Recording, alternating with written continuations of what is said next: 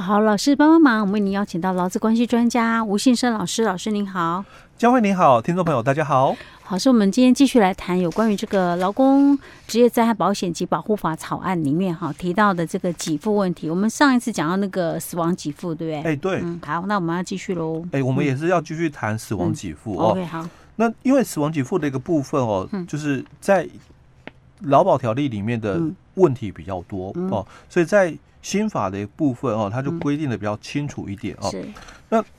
一样，它在这个劳保条例里面，它也是有哦，就是说同一顺位哦，那有加发百分之十的一个部分哦，那一样最多百分之二十哦，这个跟以往的规定哦都是一样哦。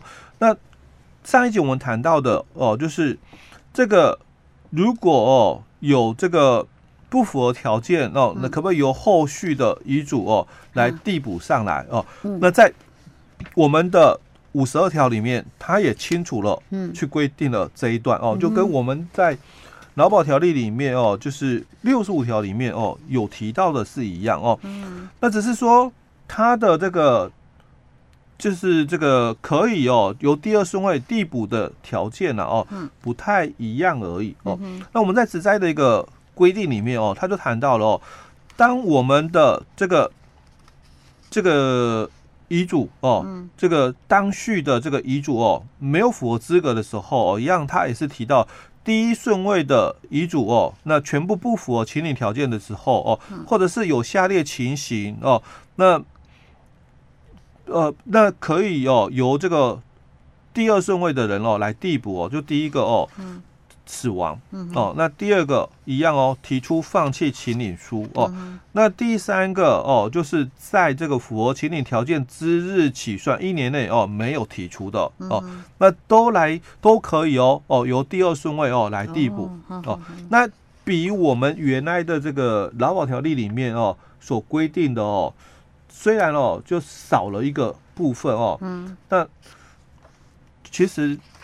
条件差不多哦，它就少了一个，就是说，在我们劳保六十五条里面哦，它是有一个是行踪不明或者是人在国外的哦哦，那我们只在里面就没有这一点，没有特别写到这一个。哎，对哦，好，那接着哦，一样，它在劳保条例里面还是有这么一个规定在的哦，就是说，那如果同时哦有这个。两三个人，嗯，因为同一顺位嘛，哦，两三个人的话，哦，那一样哦，就是以一个人来请领为限，哦，那如果你们哦这个没有就是说协商好的话，哦，那如果啊同时有两个人或三个人来请，哦，那我们就劳保局嘛，就按照应该给付的总额，嗯，那平均发给，哎，平均分配了，哦，好，那这个是在这个给付的一个部分，那我们接着要来谈限制，嗯，哦。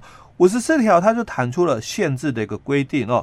那他讲说，领取这个遗嘱年金有下列情形之一的话哦，那他的这个年金的一个给付哦就要停止哦。那当然跟我们的现行的劳保条例的一个规范哦，其实差不多哦。他就谈到了，假如配偶有再婚，或者是没有符合四十九条的请领条件，那其实四十九条的请领条件都跟我们劳保的规定是一样的哦。因为他有说嘛，你要符合这个资格哦，几岁的一个条件哦，那跟现行的劳保给付哦是一样的哦。好，那第二个，子女、父母、祖父母、孙子女或者是兄弟姐妹哦，那他如果没有符合四十九条的条件一样，都有限制哦。比如说子女未成年或者是成年的话，你可能要就是。呃，二十五岁以下啦，在学身份啊等等哦，都跟我们现行劳保条例的规定哦一样的哦。好，那第三个就谈到了有四十四条第二项第三款或第四款规定的哦。那这两个就是主要第三款就谈到是入狱服刑或者是因案。被羁押或者是被拘禁的，嗯，那第四款就是讲失踪的问题哦。那如果有这样的情况的话，哦，这个年金给付就停止发给。啊，为什么去坐牢还要停止发给？对，他可能觉得哦，因为保障他们的这个基本生活，所以他可能觉得说，因为坐牢的话，应该是这个生活不用花到钱，哎，不用花到钱，对。因 为对我刚刚觉得很纳闷啊，他又不是说人已经不在了，他只是去做了，我是先去做是在里面不用花到钱，确实是事实。是有一点纳闷。嗯、OK，好，老师，那还有吗？那还有最后一个，就是我们的失踪的一个给付。失踪给付，嗯，失踪给付是以前就有了，哎、欸，以前以前也有哦，我们好像比较少听到呢，哈。比较少，因为这种的话限定行业别哦。哦，对，因为它最主要谈的就是，比如说渔业的哦，那船难哦，那可能就是人人找不到找不到了哦，或者是航空的哦，那一样都是人找不到，或者是坑洞里面的哦，矿坑的哦，那人找不到，嗯，所以就先暂定是失踪哦，所以它。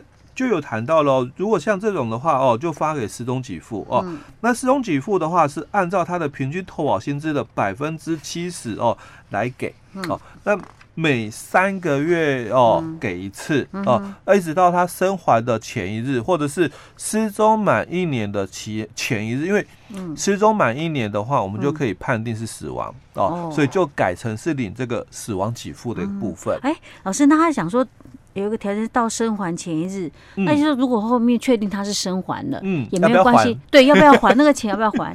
他这个其实就不返还了，应该不还嘛，就发了。而且他那段时间就是没有没有工作啦，就没有收入啦，好，这家庭就少一份收入了。哈、嗯、OK，好，好，嗯、那我们接着哦，再来看这个五十八条这个部分哦，嗯，那五十八条这个部分哦，它比较谈到的是一样哦，就是。这个社会保险的一个部分哦，它不重复请领哦，所以他在五十八条，他就也特别去规定了这个部分哦。他说，被保险人或者是其受益人因不同的保险事故，那同时请领本保险或其他社会保险的年金给付的时候，本保险年金给付金额哦，应考量被保险人或其受益人得请领之年金给付数目、金额、种类及其他的生活保障因素予以减额调整哦。那所以跟劳保的规定哦，不太一样。我们劳保它是强调了，你只能择一，就是你可能也符合了私人年金，嗯，那你之后你如果要再请领哦，老年年金不行。哦。但我讲过，因为你是九八年以前。参加劳保的人，你你你可以不领年金，你就领这个一次级，对一次的这个老年给付哦。但是我是九八年以后才参加劳保的人，我没有选择项，嗯，然后我只能选择，就是因为我之前已经领了私的年金，嗯，那我现在符合条件了，我也只能再领就是这个老年的年金，但是只能择一，所以我被迫在这里我就要择一给付了啊。但是五十八条。的这个新法的一个规定，他讲说哦，你你也可以同时拒领哦，哦。哦，跟我们劳保，我一直强调跟我们劳保不一样哦，劳保它是强调是择一给付哦，但是我们的这个职灾保险的一个规定里面，它是讲说你可以同时拒领哦，只是说你的。规范，嗯，本来应该给你多少？比如说我们刚刚前面谈到的失能哦，我们有完全失能、严重失能、部分失能哦，那他可能给这个百分之七十、五十、二十的部分，嗯，那之后如果你又同时拒领了其他的年金的时候，嗯，那可能哦都可以拿，嗯。哦，但是哦会减减少。哦，它会减少，但是它减少，它有没有一定的标准呢？哎，所以它这里有后面哦，它这里就谈到哦，前项本。保险年金给付减额调整的比率哦，以百分之五十为上限，最最多他会给你扣一半。哎，对哦，哦但是他也谈到了哦，嗯、这个相关的办法后面会再定出来哦。呃，所以说，所以后面还会有更他其他更多的细则这样子。对对对，但目前还看不出来就对了。哦，OK OK，好，不然吓一跳，想说他没有讲一定，那就是看人哦。对，应该不会这样，他应该会有一套标准才是啊。哈、嗯。OK，老师，所以老师，这是有关于这个呃，我们刚刚有提到了补充部分的死亡给付跟失踪的一个给付的部分哈。好，那我们今天先讲到这里喽。好。